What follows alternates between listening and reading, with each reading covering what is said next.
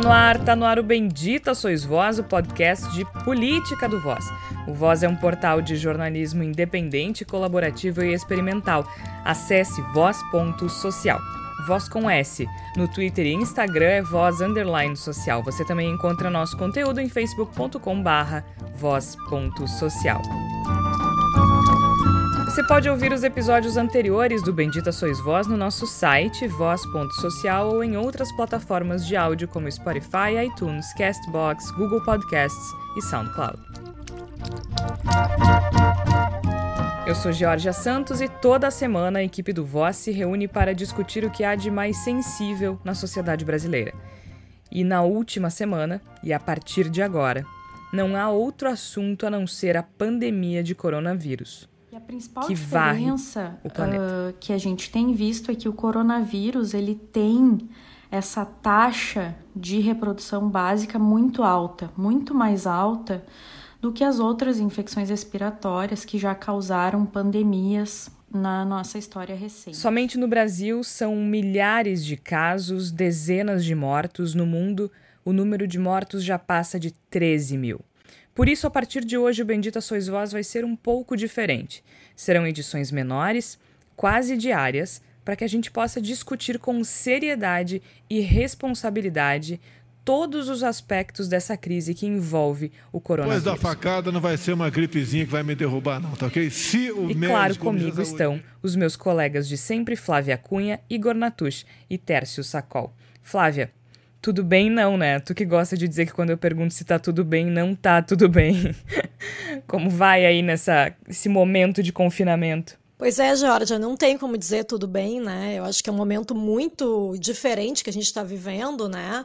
Uh, acho que é importante a gente tentar manter a, a saúde mental nesse momento, né? Além de preservar, de seguir todas essas questões do que já, a gente já sabe, de tentar se manter no isolamento social, de, de lavar a mão, passar o álcool gel, todas essas coisas que estão sendo exaustivamente repetidas, né? Para que as pessoas realmente sigam, né? Porque, por exemplo, essa questão de ficar em casa não é todo mundo que entendeu ainda, né? Uh, mas eu acho que essa questão assim da gente ficar muito confinado e de estar tá pensando no que, que vai. Pensar no futuro, né? A ansiedade mesmo uh, é, é uma sensação natural que a gente fique ansioso num, numa, numa pandemia como essa, né? Mas eu acho que a gente tem que encontrar recursos internos, né, de, de, tentar pensar na nossa estabilidade emocional, porque a gente realmente é um momento que a gente não sabe o que, que vai vir pela frente, né? Então a gente tentar se apegar nas coisas que são caras a gente, uh, quem gosta de ler, tentar ler nos momentos de, de, de folga, né? Quem está quem, quem tá sendo obrigado a se reorganizar na sua rotina para fazer home office tentar não deixar que isso estresse muito. É um momento muito difícil mesmo e que todos nós temos que estar tá tentando ficar mais equilibrados. Pois é, inclusive a gente vai conversar hoje e ao longo também dos próximos episódios com o psiquiatra e músico Érico Moura. Ele vai conversar com a gente sobre como lidar com a saúde mental ao longo desse período de quarentena, de confinamento, de isolamento que é tão importante.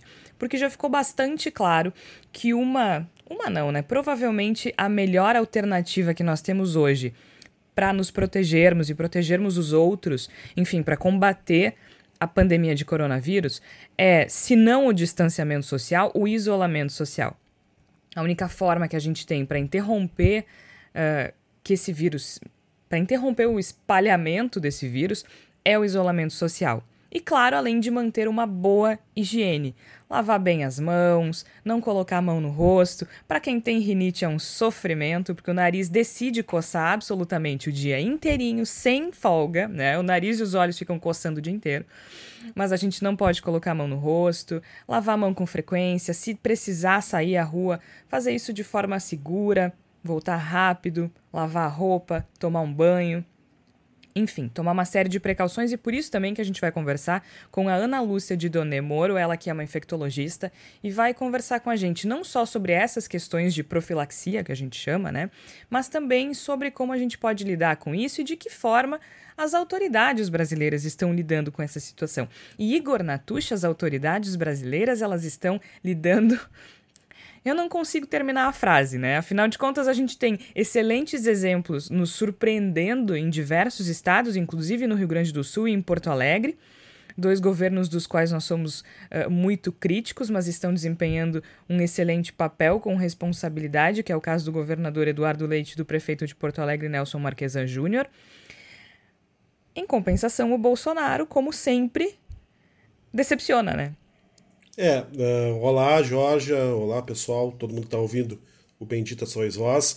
A situação, ela, do ponto de vista político, ela tem um aspecto muito assustador, que é o fato da gente ter um presidente tão inepto, tão incapaz e mais ainda tão vil, tão abjeto, tão desprezível, que qualquer um que não saia pela rua babando e gritando barbaridades parece um grande estadista.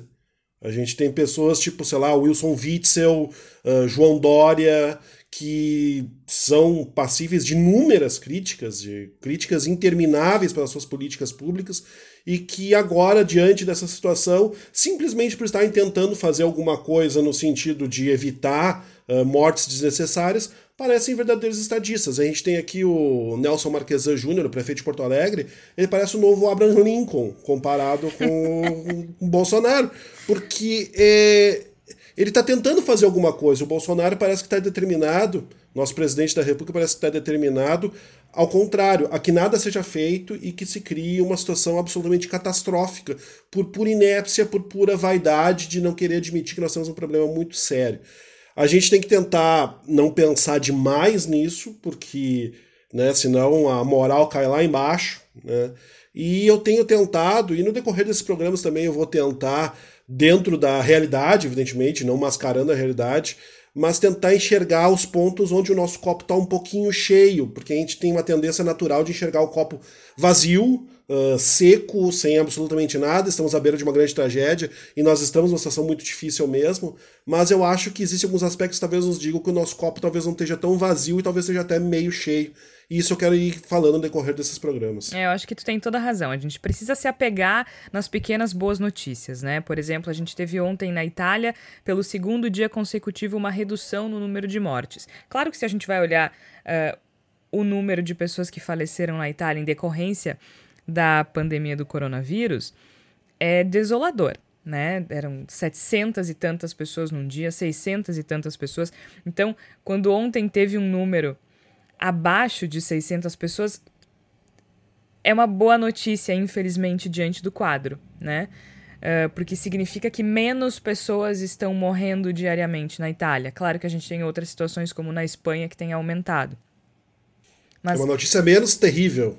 É, é uma notícia menos terrível. Acho que essa, essa é a melhor forma de colocar isso. E o Bolsonaro aqui, eu confesso que eu não imaginei que. Acho que ninguém imaginou, né? Que nós fôssemos enfrentar uma pandemia dessa dimensão. Acho que é um dos eventos mais graves que a humanidade enfrenta uh, em muitos anos. E. Mas eu juro para vocês que eu adoraria estar tá aqui hoje elogiando a postura de estadista responsável do presidente Jair Bolsonaro, que em um momento de crise uh, despertou para a vida e entendeu que precisava ser o presidente de todos os brasileiros. Não foi o caso. Mais uma vez, ele não surpreende, né? Não surpreende mesmo. E a gente está aqui diante de uma situação bastante curiosa, porque, afinal de contas, a gente tem a Organização Mundial da Saúde o próprio ministro da Saúde, que, uh, dentro do quadro, a gente tem que agradecer que seja ele, porque podia ser o Ventra ou, ou o Ricardo Salles ou o próprio Guedes, então dentro do quadro a gente até está bem servido. Uh, e o presidente da República dizendo que é histeria, que é invenção da mídia e tudo mais. E como se não bastasse isso, a gente tem ainda, Tércio Sacol, um problema sério quando a gente pensa em medidas econômicas, né? Porque, na verdade, essa discussão toda sobre se é ou não é histeria por parte do governo é em função da questão financeira. Né? Os empresários não querem que o Brasil pare, porque isso vai ser muito grave para a economia, e vai. Mas a gente teve ontem uma cena lamentável do dono do Madeiro, Júlio Durski, dizendo que sim, vão morrer 5 ou 7 mil pessoas, é grave, mas é muito pior para a economia. E a gente está tendo que lidar com isso, né, Tércio? É, Georgia, ouvintes, colegas, eu acho que eu concordo com a Flávia que a gente ainda não sabe exatamente como como driblar a saúde mental, e no meu caso, é, que estou em casa e tenho um, um, uma avó idosa, a gente tem essa preocupação de saúde, mas eu não vou negar que todos os dias bate na minha porta essa, essa preocupação, né? O que, o que faremos para sobreviver economicamente uh, mais adiante ali em setembro, outubro. Qual é o papel dos governos? O papel dos governos é tentar, na medida do possível, acalmar e principalmente promover medidas anticíclicas, que são uh, medidas, como falam o nome, que revertem o ciclo. Veja, governos de direita na Europa, como o da Alemanha e do Reino Unido, estão investindo parcelas gritantes do PIB Uh, e vão promover um endividamento massivo, como os Estados Unidos, aliás, que tem o governo Donald Trump, que passa a ser um estadista diante da postura do Bolsonaro também.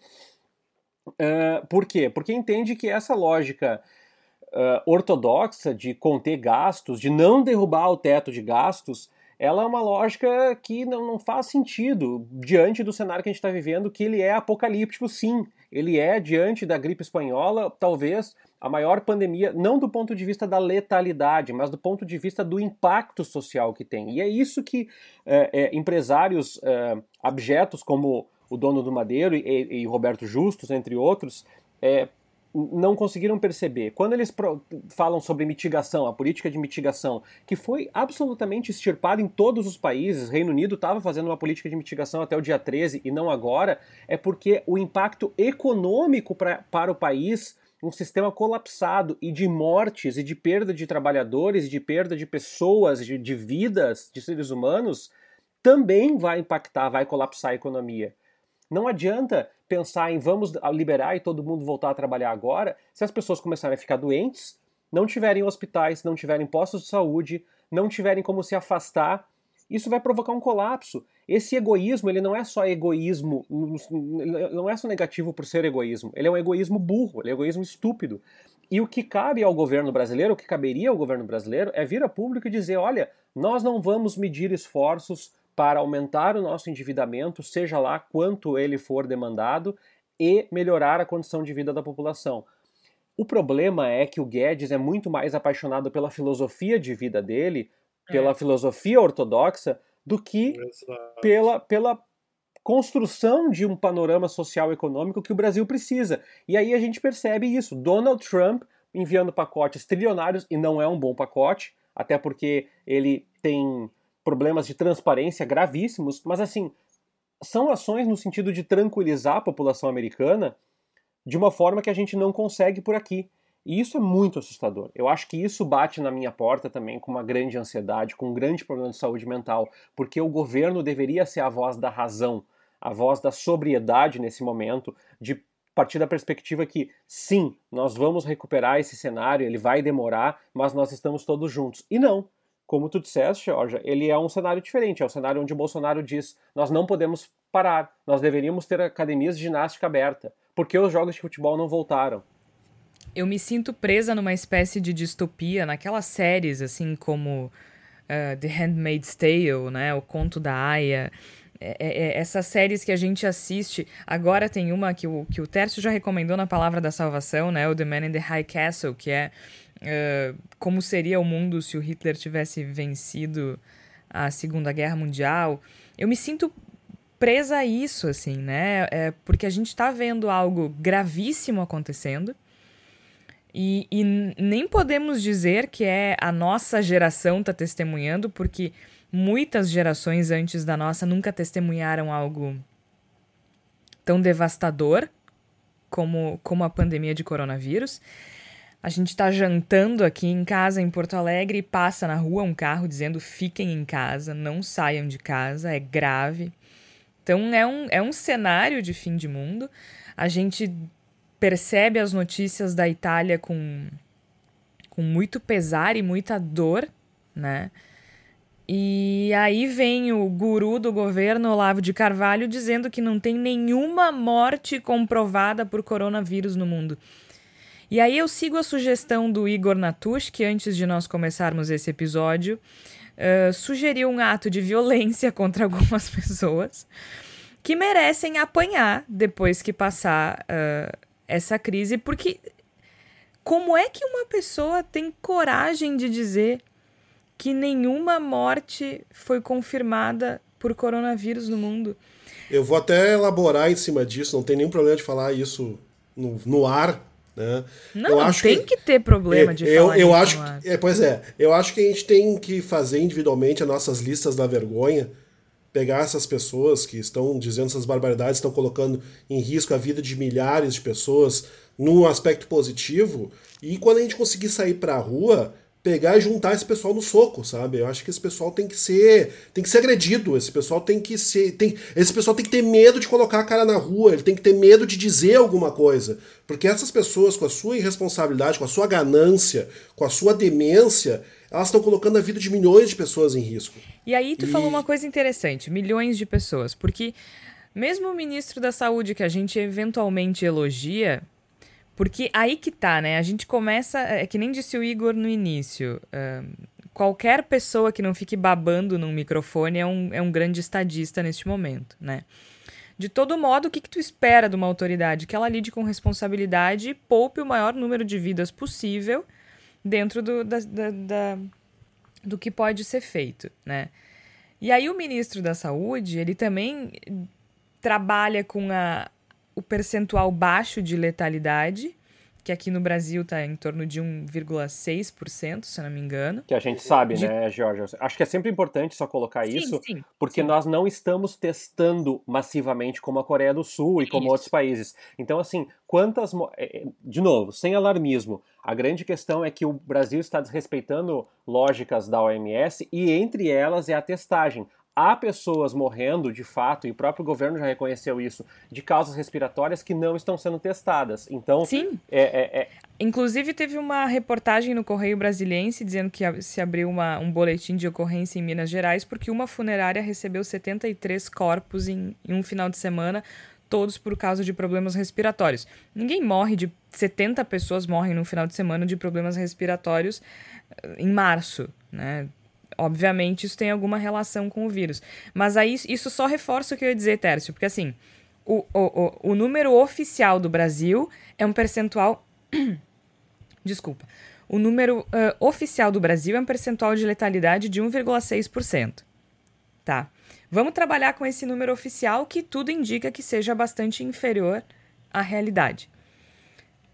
Aí ele estima que metade da população de 50%, 60%, 70% podem contrair o vírus. Quanto dá? Vamos pegar metade, tá? Vamos trabalhar com os números baixos. Quanto é 1% de 100 milhões? 1 milhão. Então, se a gente trabalhar com uma taxa de letalidade de 1%, 100 milhões se infectarem, a gente está falando de 1 milhão de mortos. Eu praticamente não eu, eu, eu confesso que eu não acredito nisso, até porque eu acho que a gente tomou medidas de isolamento e distanciamento antes de, de, dos países que tiveram as piores crises na Europa, por exemplo. Né? Um a Itália... meio cheio. Hã? Um copinho meio cheio. Copinho esse meio é um, cheio, exatamente. Esse, esse, é um, esse é um dos aspectos do copo meio cheio. É, eu acho a gente, que a gente. A gente, cidades como Porto Alegre, Florianópolis, por exemplo, elas estão mais próximas do lockdown da China do que da, das medidas de mitigação que foram tomadas até pouco tempo atrás na França, na Espanha, etc. Mas mesmo na Itália, a Itália começou. A, a Itália cancelou aulas quando já havia mais de 150 mortos. Exato. Né?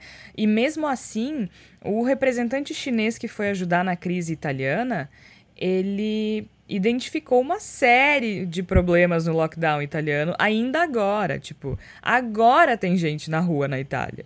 Agora tem gente que não quer ficar em isolamento, né? Depois de tudo isso. Então, aqui eu ainda escuto alguns carros, mas parece final de semana aqui na minha rua, por exemplo, né? Então eu acho que a gente foi rápido em certos aspectos, mas se a gente podia ter o presidente da República do nosso lado nessa hora, ajudando a mitigar isso, a gente não tem.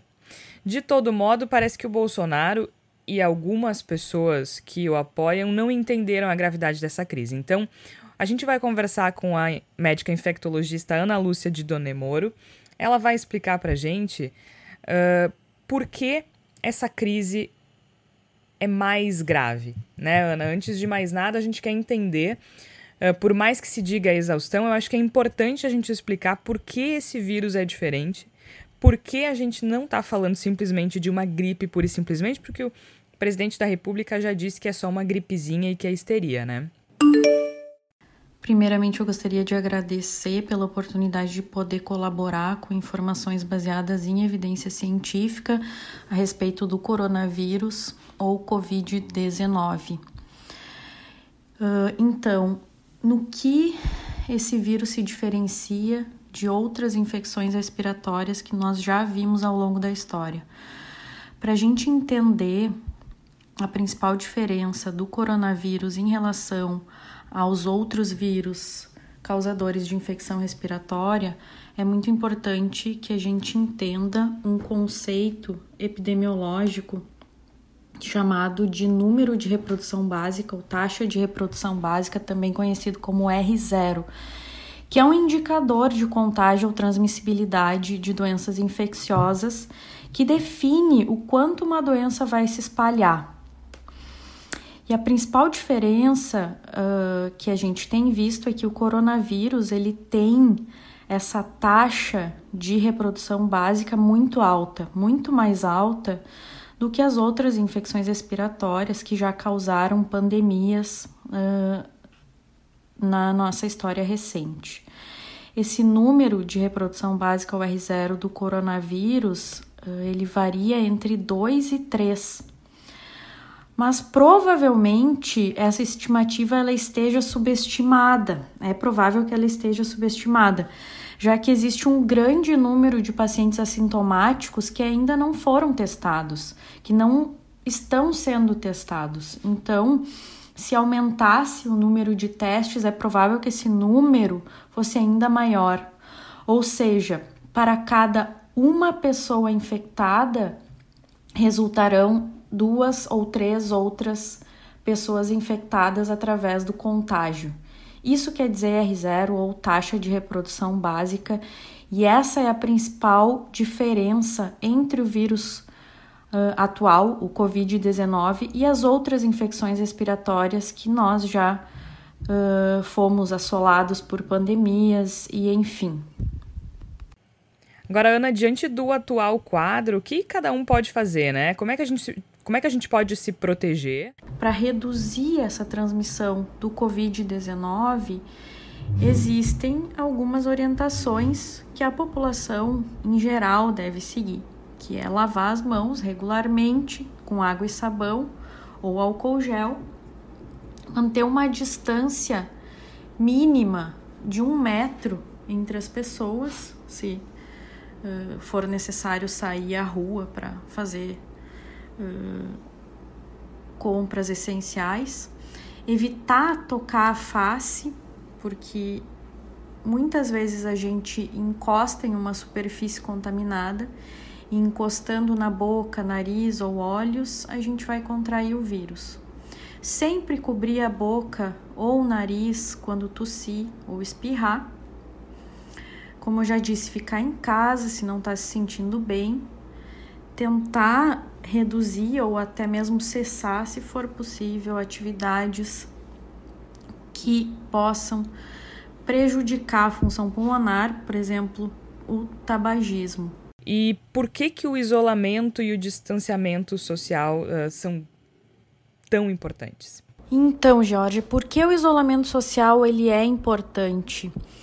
A gente tem dois exemplos clássicos que nos mostraram o quão importante é reforçar as medidas de isolamento social nesse momento, no Brasil principalmente, em que já há circulação comunitária do vírus.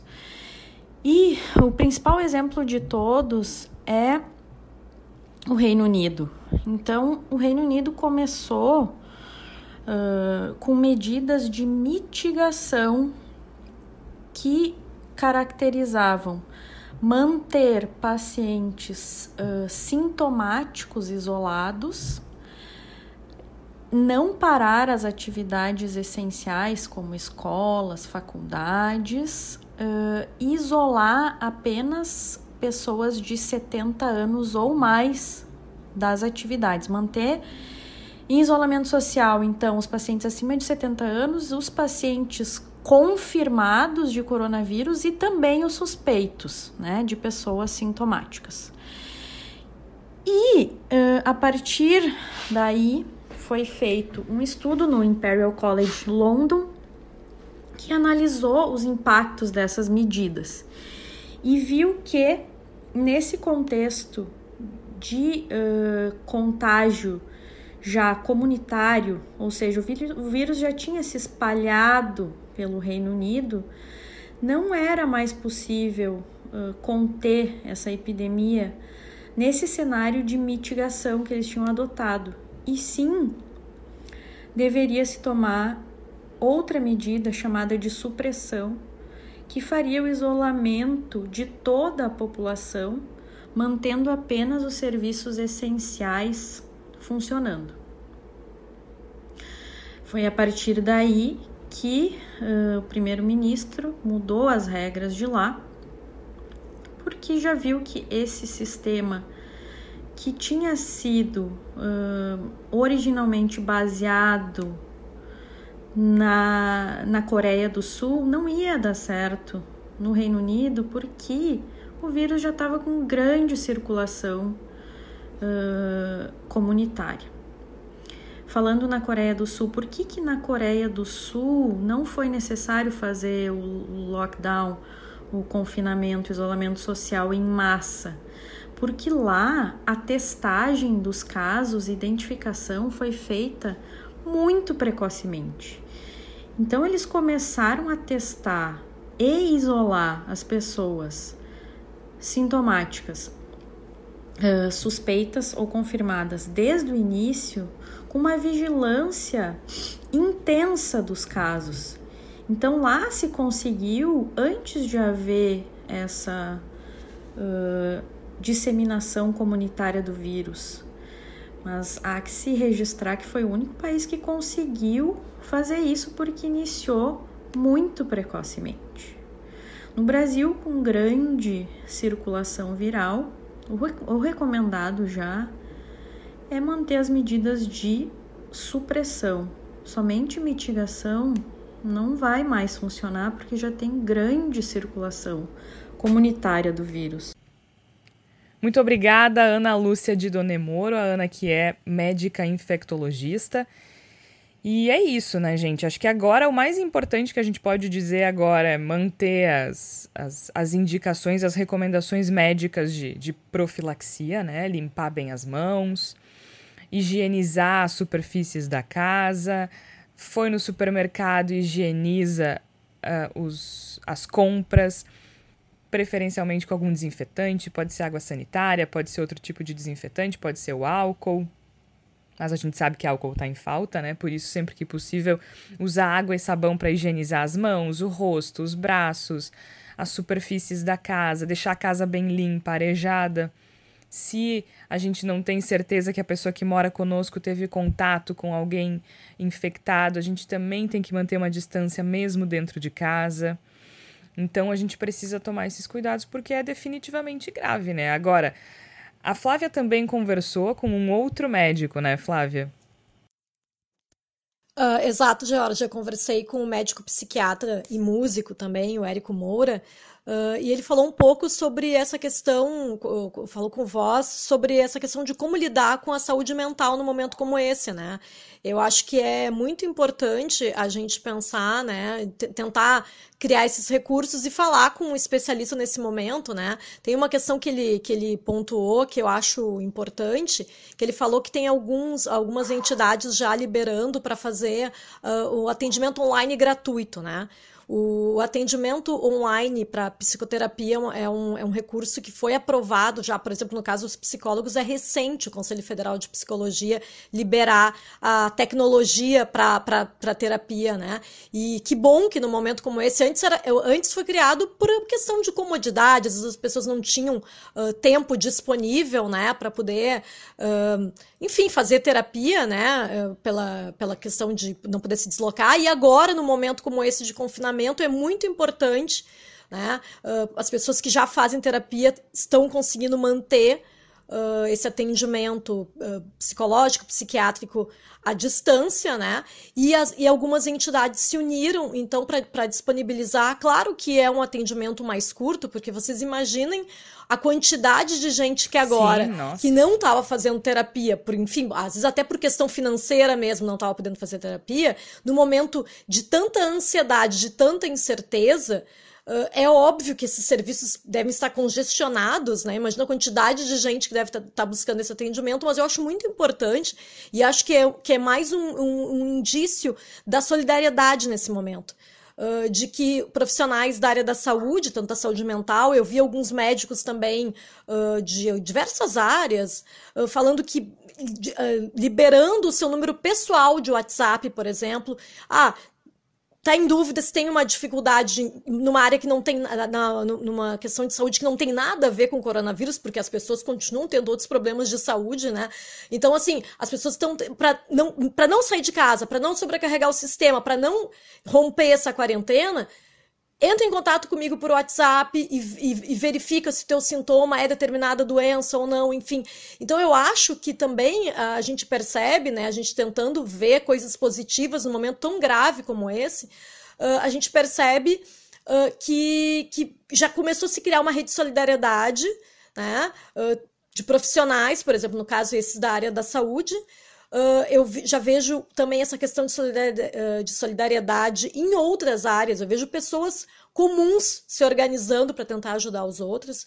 Né? Uh, ou pessoas que já estavam organizadas antes para, por exemplo, atender população de rua. Né? Estão tentando se reorganizar num momento como esse para não deixar essa população desassistida. Porque eu acho que a, a gente aqui fica pensando né, o quanto é difícil a gente estar tá num confinamento, no isolamento social, uh, mas a gente tem onde ficar, né? E tem gente que o problema é não ter casa. Né? E eu acho que um momento como esse, ele realmente escancara as desigualdades brasileiras. Né? A gente sabe que a gente está vindo num momento em que as relações de trabalho estão sendo precarizadas, né? Então, também tem isso, assim, de muita gente que trabalha por conta própria não saber como vai sobreviver, pessoas que vivem na informalidade, mais tensas, né? Porque não, não pessoas que, por exemplo, vendem, uh, vivem da venda de produtos. Como é que tu vai sair na rua para vender? Se tu, se tu, não tem. Mesmo e-commerce, né? Já está sendo difícil, porque se daqui a pouco se realmente se, se decretar uma quarentena total e a pessoa não puder sair para postar os seus produtos no correio, como é que ela vai sobreviver? Né? E, e num momento como esse, né? Eu, eu concordo muito com o que o Tércio falou, né? A gente precisaria ter a, a, a, alguém pensando muito além. Não é o momento da gente pensar no equilíbrio das finanças públicas, não é o momento da gente pensar em metas que têm que ser alcançadas, né? É uma questão de humanidade. E enquanto o governo não sinaliza nada nesse sentido, eu acho importante que quem, por exemplo, ainda consegue ter uma renda fixa, pelo menos por enquanto, né?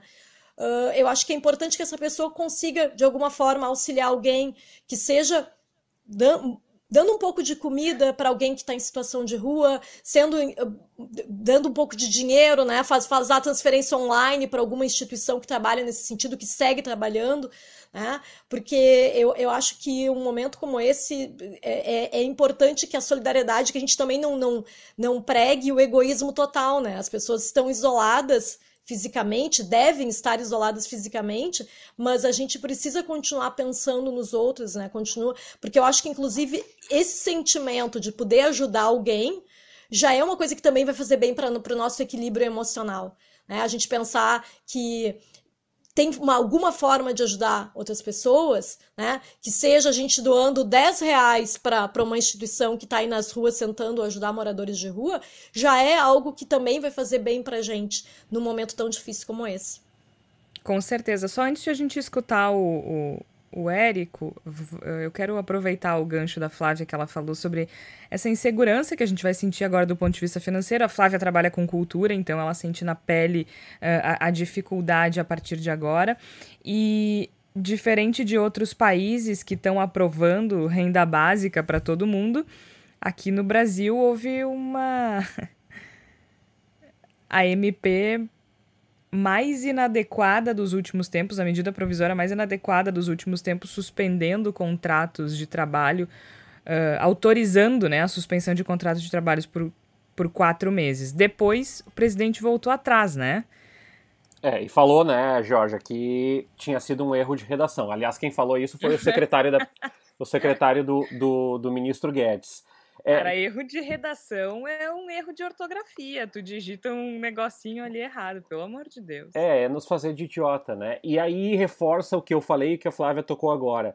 A sensação de que o governo é, não está reunido, aliás, ele está reunido, tanto é que tem 24 pessoas infectadas com coronavírus da, da, da comitiva do Bolsonaro para os Estados Unidos, né? Está aparentemente bem reunido, e Bolsonaro é um caso de imunidade ao coronavírus que nós deveríamos estudar. Mas uh, noves fora. Eu acho que a gente devia pegar o sangue dele para desenvolver a vacina. É, é, é, é surreal a quantidade é, de, de, de anticorpos que esse homem tem, porque 23 ou 24 pessoas já infectadas. Mas do ponto de vista do, do ministro Guedes, a, a, me volta aquilo que o Igor e eu já tínhamos falado nos outros programas, né?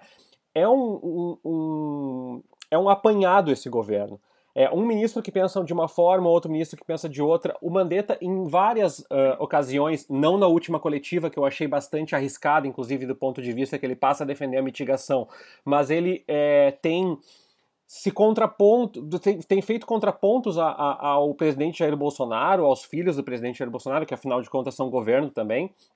Então, a grande questão é que me parece que as pessoas batem panelas e se irritam e se estressam, estão ansiosas também porque não tem uma voz uníssona, né? Nesse Sim. momento, deveríamos apresentar o ministro Guedes e o ministro Mandetta lado a lado, olhando para o país de uma forma mais uniforme, olha, essas políticas estão sustentadas por isso e esse investimento está sustentado por isso e não acontece. E essa MP ela foi é, completamente descabida. Como tu pode decretar uma MP sem olhar o texto? Digamos que tenha sido um erro de revisão, não foi, mas digamos que tenha sido, como é que tu pode mexer no, na, nos ânimos do país, no contexto, sem olhar o texto de forma muito criteriosa? E como é e como que o ministro da Economia de um dos maiores países em população do mundo pensa em suspender por quatro meses a renda do trabalhador, ainda que o texto deixe margem para negociação com o patrão, isso é uma piada. É...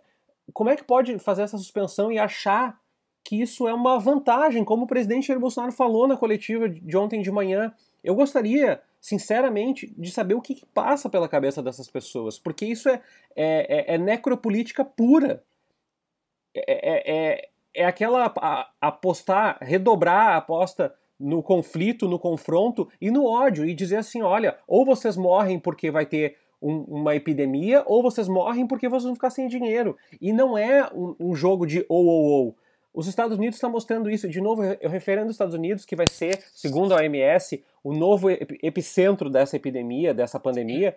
E os Estados Unidos tem políticas ainda com Donald Trump, que é provavelmente o presidente mais inepto da história americana, políticas para compensar a situação das pessoas. Ou seja, ninguém espera agora, nos próximos dias, que o governo venha com uma contrapartida social que deveria vir. E isso, como a Flávia destacou, gera ansiedade, gera transtorno. Gera muita insegurança, né? Afinal de contas, a gente não sabe com quem pode contar. E agora, pelo que eu vi, uh Bolsonaro editou a MP que suspende prazos de respostas via lei de acesso à informação. Né? E uma coisa que está me chamando muita atenção: esse país tem muita gente rica e essas pessoas não têm feito absolutamente nada para ajudar a combater o coronavírus. Quem, a, a Xuxa do. Cheguei a sonhar com a Xuxa essa noite. Juro por. Juro, juro, juro. Eu tava. Porque é isso, assim. Eu tenho. Na noite anterior eu sonhei que tava com febre, né? Acho que não tem como a gente desconectar o nosso cérebro disso. E eu sonhei com a Xuxa essa noite. Porque eu vi que a Xuxa doou um milhão de reais e a Xuxa é a única pessoa até agora que eu vi. Agora eu tô lendo aqui no Gaúcha ZH, na coluna do Daniel Escola, que o grupo Zafari, aqui no Rio Grande do Sul, doará 10 milhões à saúde pública do estado para combater o coronavírus. Agora, vocês imaginem se esses empresários que estão gastando tanta energia para convencer as pessoas a não ficarem em casa se ajudassem com 1 milhão, 2 milhões, 3 milhões para compra de equipamentos, para montagem de hospitais de campanha, porque isso não vai parar. Eu acho que a gente ficar em casa nesses dias vai ser muito importante para para famosa, agora todo mundo já conhece a frase, né, para achatar a curva Mas isso não significa que isso vai ser extirpado e tudo mais. Então, tem uma série de coisas que a gente vê acontecendo uh, que é muito difícil de lidar. Eu tenho transtorno de ansiedade. É, tava há algum tempo sem medicação, agora precisei voltar a tomar. Tive minha primeira crise de ansiedade no sábado. Foi super difícil de lidar com isso, porque quem já, já passou por uma crise de, de ansiedade, uma crise de pânico, sabe que os sintomas são também físicos, né? Uh, a gente não, não é só uma piração da nossa cabeça, a gente tem sintomas físicos. Uh, a minha a temperatura corporal aumentou, então isso me fez entrar numa espiral uh, de loucura bem rápido, né? Porque aí eu já achei que estava desenvolvendo sintomas. Com a crise de ansiedade, a gente vai ficando. A gente fica com a respiração ofegante, né? A gente fica com uma uma dor no peito. Então eu, eu já comecei, eu sabia que eu estava tendo uma crise de ansiedade, mas ao mesmo tempo eu comecei a manifestar alguns sintomas e aí a gente começa a, é, é, muito difícil lidar com isso, né? E aí a gente eh, vai olhando assim, né? Não vai mais ter Olimpíada, novo decreto diz isso, novo decreto diz aquilo, milhares de pessoas infectadas, X mortes. Isso, isso, é, isso vai acabando com a gente, isso vai acabando com a nossa energia e é muito difícil de lidar. Então a gente vai escutar agora o Érico Moura, que conversou com a Flávia gentilmente. Ele é psiquiatra e músico e ele vai explicar para a gente um pouquinho qual a melhor forma de lidar com o confinamento e com o medo de se infectar né? Se tem alguma orientação específica para as pessoas com histórico de depressão e ansiedade. Bom, eu acho que tem pelo menos duas estratégias assim. Uma é individual e a outra a social. Ah, do ponto de vista individual, a gente tem que com certeza parar para pensar né, no que está acontecendo no mundo fora e no mundo dentro. Né? Ah, fora, eu digo, não só na rua, né, com uh, o Covid, toda essa mudança né, de social, de rotina, de serviços, mas também o fora que é dentro de casa, né, as medidas de higiene, uh, o fato de ficarmos em casa, a maioria das pessoas, né, quem não trabalha nos serviços essenciais está em casa, uh, e dentro de casa também há uma grande mudança de rotina, mas eu falo também com o mundo de dentro, né? o mundo dos sentimentos, o mundo dos pensamentos, o mundo dos sonhos. Uh, sem dúvida, assim, parar para pensar sobre o que, que a gente está sentindo é fundamental. Nesse momento, o medo é um sentimento predominante, seja o medo de ficar doente, de se contaminar ou de contaminar as pessoas que a gente ama, as pessoas que estão ao nosso redor e o, e o medo de todos, né? o, o medo da morte. Ao identificar né, o que, que nos dá medo, ajuda bastante assim, a gente procurar canais para resolver isso, seja o canal de poder conversar com algum profissional, ou seja, o de conversar com as pessoas que estão à nossa volta, né, companheiros, companheiras, filhos, pais, mães, enfim, quem mora com a gente, né? E também os amigos, né? O uso do recurso online é uma ferramenta extremamente importante e eu acho que isso vale para o confinamento, né? Tudo que ficar dentro de casa está nos despertando, né? O tédio, o vazio, a angústia e, e, e, as pessoas que estão ao nosso redor estão sentindo coisas parecidas e estão também perdendo e ganhando coisas, né? Então, e, mas todo o convívio mais íntimo, mais próximo, né? Os espaços mais restritos de convivência. Então, assim, pensar sobre isso eu acho que uh, é fundamental. Eu acho que uma estratégia individual para a gente poder lidar tanto com o confinamento quanto com o medo é a gente estar tá bem informado, né? Então, ir atrás de fontes confiáveis de informação eu recomendo sem dúvida né, o site da Organização Mundial da Saúde. Para quem tem familiaridade com inglês e com algum conteúdo assim, da área da saúde, eu recomendo os sites das principais revistas de produção científica eh, em medicina, que são a Nature e o JAMA. Mas para quem não tem acesso a isso, procurar usar as fontes de informação mais confiáveis do jornalismo eu acho que, que isso faz a diferença. Assim. Hoje nós vivemos um mundo assim da fake news, né? a, a informação está sendo. Du, a gente duvida da informação que nos chega, né? chegam muitas coisas. Existe uma, uma, uma, uma fonte imensa né? de materiais e, e, e, conteúdos. Né? Tem uma música do George Drexler que fala sobre isso, pelo menos aos meus ouvidos que diz data, data, data, ou seja, dados, dados, dados. Como que a gente bebe dessa catarata, né? Como que a gente bebe de, dessa fonte? Eu acho que é com como uma dieta, assim, a gente não pode comer muito, também não pode não comer nada. Então acho que a qualidade da nossa comida ou da nossa informação é fundamental para que a gente possa fazer uma digestão boa. Eu acho que é, ficar assim embebedando assim de, de uma informação tóxica né, não, não ajuda, assim, acho que só aumenta a ansiedade. Acho que a gente tem que saber o que está acontecendo no mundo, né, no, ao redor da gente, na nossa cidade, nos outros estados, aqui no, no país como um todo, mas acho que, que, que, que, o mais importante é ter a informação confiável, que é como se limpar, como que a gente se contamina, como a gente evita a contaminação, né, para não, não ficar assim indo atrás de mitos. Né? semana passada estava rolando um monte de coisa na internet falsa, né, de bochecho com vinagre, e o vírus passa pelo vem voando pela janela, né, coisas do tipo assim. Então, isso dá muita angústia, né? Então parece que é tipo uma bomba que vai explodir, né? E não é. Muito obrigada ao Érico Moura, ele que é psiquiatra e músico. E o mais interessante disso que o Érico fala, e, e, realmente foi algo que me ajudou muito no sábado, quando eu tive a, a, a, primeira. Infelizmente, eu não digo a crise de ansiedade, eu digo a primeira, porque é pouco provável que, que não tenha outras. Que é essa questão de a gente não tentar é, esconder o motivo pelo qual a gente está ansioso e nervoso, e sim compreender, né? Compreender o que, que nos deixa ansioso, o que, o que, que faz com que a gente fique com medo. É quase, como o Érico diz, é quase uma forma de dialogar com o nosso medo, né? É normal se sentir assim, é normal ter medo de se infectar, é normal ficar ansioso. É normal não estar não tá confortável 24 horas por dia dentro de casa sem poder sair.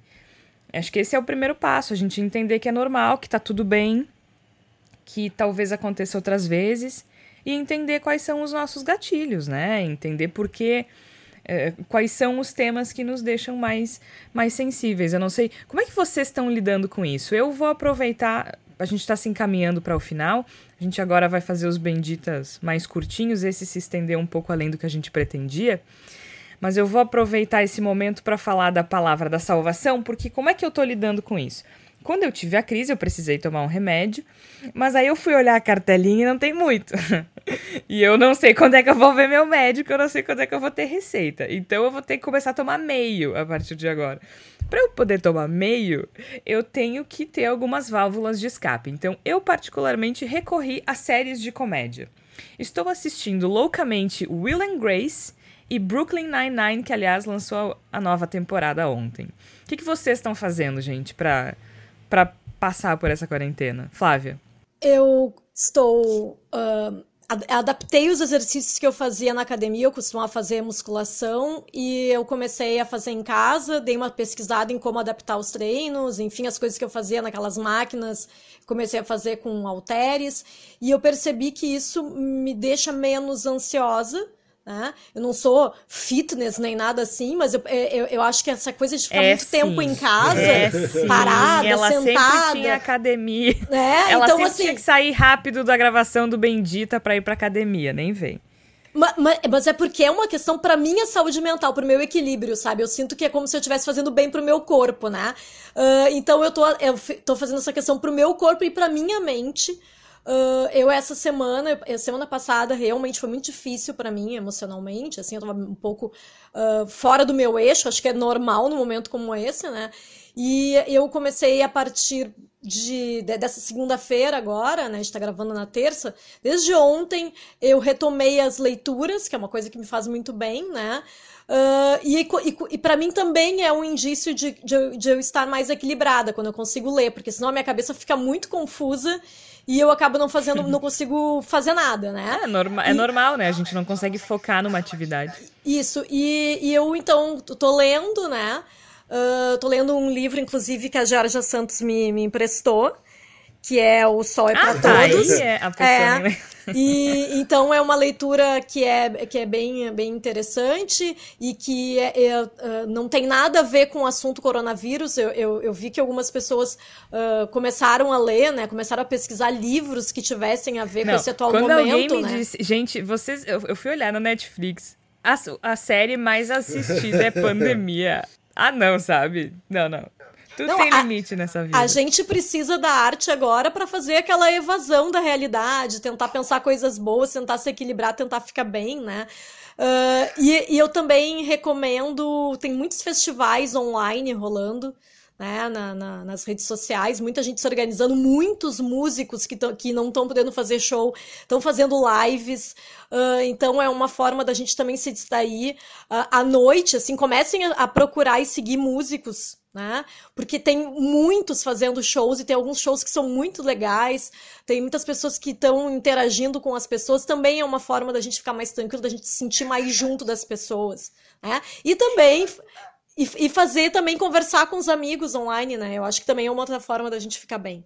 Ah, sim, com certeza. A gente não se sente tão sozinho. Igor Natucci, o que, é que tu tem feito? Olha, eu comecei a, a fazer coisas que eu não estava fazendo, tipo assistir séries. Tô... O Netflix Meu. finalmente está sendo útil na minha vida. Estou assistindo com alguma frequência algumas séries do Netflix. E no momento eu voltei a assistir Better Call Saul, que é uma das minhas séries favoritas. Ah, eu adoro. Né? Então eu voltei a assistir, eu tinha abandonado depois de um tempo, voltei a assistir essa série.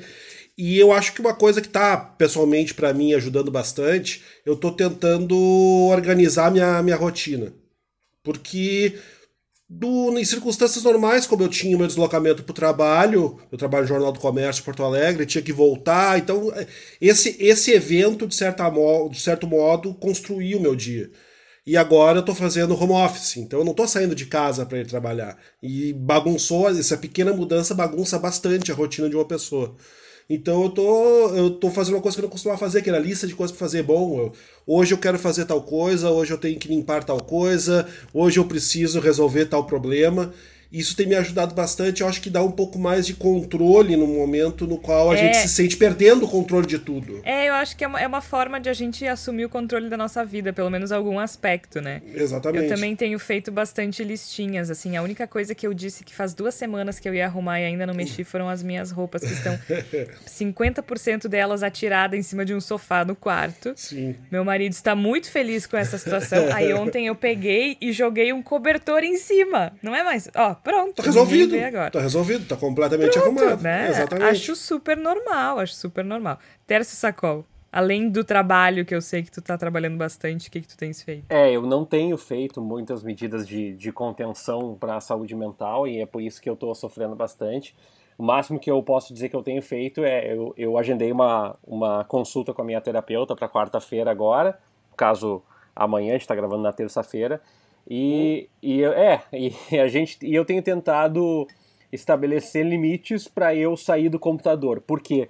Porque, ao contrário do que se possa pressupor, trabalhar com EAD ou trabalhar de forma digital, eu também trabalho como, como freelancer, produtor de conteúdo, é estar mobilizado, estar conectado 24 horas por dia. Então, é, o, aquele recadinho que o iPhone manda dizendo você ficou tantas horas por dia, as minhas 5 horas por dia de iPhone que eu tinha vinha melhorando, né, caindo 6 para 6 e 5,40, 5,30, 5,20, foi para 5. Essa semana foram para 6,5. É, isso é. significa que eu estou hiperconectado de novo, isso me causa uma ansiedade absurda. O que eu posso dizer que eu fiz e que me dói muito dizer que eu estou fazendo isso é eu tinha a TV aqui no canal 540, 577, 579, que é respectivamente Globo News, CNN e Band News TV. Eu me dei limites para assistir no máximo duas vezes por dia as notícias, porque é, eu percebi que aquilo é um gatilho muito forte de ansiedade para mim, é, não no sentido de saber também. as informações, mas no sentido de não conseguir processar e intervir nisso. A gente, como jornalista, tem a falsa ilusão de que a gente deve fazer alguma coisa. Exatamente. E na realidade a gente é mais um agente, assim como os profissionais da saúde, os profissionais de limpeza, os profissionais do serviço, a gente está fazendo o nosso papel dentro de um mosaico de funções. A gente não é herói. É, eu, eu vou dizer que assim, ó, como eu falei para vocês, eu tô assistindo bastante série de comédia e não necessariamente eu fico em frente à TV o tempo inteiro, sabe? Mas eu deixo a TV ligada não não no noticiário, eu não deixo, eu não não não tô assistindo canais de notícia, eventualmente assim, no momento das coletivas, eu coloco para ver a coletiva do ministro, alguma coisa assim. Mas uh, no dia a dia, eu deixo, como eu, como eu falei no Brooklyn Nine-Nine, deixo no Will and Grace. Ai, canal de comida, então, gente, Food Network aqui em casa tá bombando, entendeu? Guerra dos bolos, guerra dos cupcakes. Uh, aquele das crianças fazendo o bolo, eu acho maravilhoso, entende? Esse é ótimo. Então é isso que eu tô assistindo, é maravilhoso. Uh, eu tô cozinhando bastante, eu, é uma coisa que eu, quem me conhece sabe que eu adoro. Então eu fiz o seguinte, agora eu não faço bastante comida. Além de por uma questão lógica, né? A gente, eu não quero ir pro supermercado logo. Então eu tenho feito uh, refeições só para aquela o suficiente só para aquela refeição, pro meu marido e para mim. Uh, e aí eu faço para mim aquilo já é um evento, sabe? Tipo, aqueles 40 minutos que eu fico ali cozinhando, eu já tô relaxando. Aí de noite eu me propus, muito chique, me propus, bom, já que a gente tem que ficar enfiado em casa, vamos viajar com a comida. Ontem foi mexicana, até tortilha eu fiz, gente. Troço assim, chique, entendeu? Uh, e aí cozinhar me ajuda bastante, assim, eu, eu consigo é, desconectar um pouco, de noite a gente coloca um filme para assistir junto. Porque assim, tanto eu quanto ele, nós continuamos trabalhando, né? Então a gente faz algumas coisas, mas eu tenho tentado olhar e o fundamental para mim, eu acho que pode servir para todos nós. Eu percebi que eu não preciso ficar acompanhando as notícias 24 horas por dia para me manter informada. Eu tiro ali meia hora, 40 minutos no final da tarde para olhar o que está acontecendo, os últimos números, o que, que, que, que tem de novo, o que as pessoas estão falando. E é isso, e, e, isso tem me ajudado bastante a controlar um pouco a ansiedade, essa sensação de que a gente não tem o que fazer, né? Porque, como disse o Tércio, a gente pensa nos pais, a gente pensa nos avós e tudo mais, então é uma situação complicada. Mas no final das contas, precisamos um do outro. A gente não vai conseguir sair dessa sozinho, então uh, procuremos nossas redes de amor e videoconferências e telefonemas e WhatsApp. E no final das contas, a gente talvez tenha que se sentir privilegiado de passar por uma situação tão difícil tendo tantos recursos, né? Tanto, como disse a Flávia, o privilégio de a gente poder se isolar mas não só isso, né? A gente tem o privilégio de ter um computador, de ter um celular, de ter condições de conversar com as pessoas que a gente gosta, uh, mais de uma por vez, e acompanhar o que os outros estão fazendo nas redes sociais e tudo mais. Então é isso, acho que uh, a gente precisa de um, um do outro, e a gente precisa de arte, a gente precisa de música, a gente precisa de, de leveza um pouco para conseguir levar, porque, gente, não será uma semana, não serão duas semanas. Acho que se a gente puder passar o Natal e o Réveillon juntos, eu já vou ficar bem feliz. É, eu acho, Jorge, para concluir da minha parte, que a gente tem que tentar localizar dentro de nós, dentro da nossa rotina, as coisas que nos fazem bem nesse momento. Né? Cada um vai ter a sua resposta para essa questão. É. E tentar reservar um pedacinho do seu dia para essas coisas que nos fazem bem, porque não adianta eu estar tá com meus pulmões livres do coronavírus e a minha mente doente. É isso que a gente tem que tentar evitar nesse momento. Por exemplo, se eu mandar a Flávia cozinhar para relaxar, ela vai me mandar merda. então. é, daí um eu vou ficar que... estressada, né? Não vou ficar relaxada. Não vai dar muito certo Aí, isso. Exato. Cada um tem que encontrar o que lhe faz bem. Então. Uhum. Então tá, gente. Acho que essa foi a. E agora eu tava acabando de me lembrar. A gente gravou é, o último episódio do Bendita Sois Vós há duas semanas. Né? Semana passada a gente pensou em gravar, mas a gente não se organizou o suficiente, agora a gente está conseguindo. Vocês lembram que há duas semanas a gente disse assim: ah, semana que vem a gente faz tal coisa, mas talvez a gente tenha que falar do coronavírus? É, talvez a gente tenha que falar do coronavírus. E aí eu fui acompanhando o Tércio e o Igor até a porta e eu comentei com os dois. Eu disse: isso foi três dias antes do Grenal, né? Dois dias antes do Grenal. E eu comentei com os dois: vocês não acham que já era hora de de parar tudo, de, de suspender esse tipo de aglomeração. E a gente, é, pois é, acho que sim. E duas semanas depois, cá estamos nós, né, em casa. Então isso evoluiu muito rápido, mas que bom que a gente pode estar tá aqui conversando sobre isso e, e, estaremos nos próximos dias. Eu não vou dizer amanhã nem depois de amanhã, mas nos aguardem porque agora não vão ficar nem, não vão ficar uma semana sem nos ouvir. Tchau, tchau.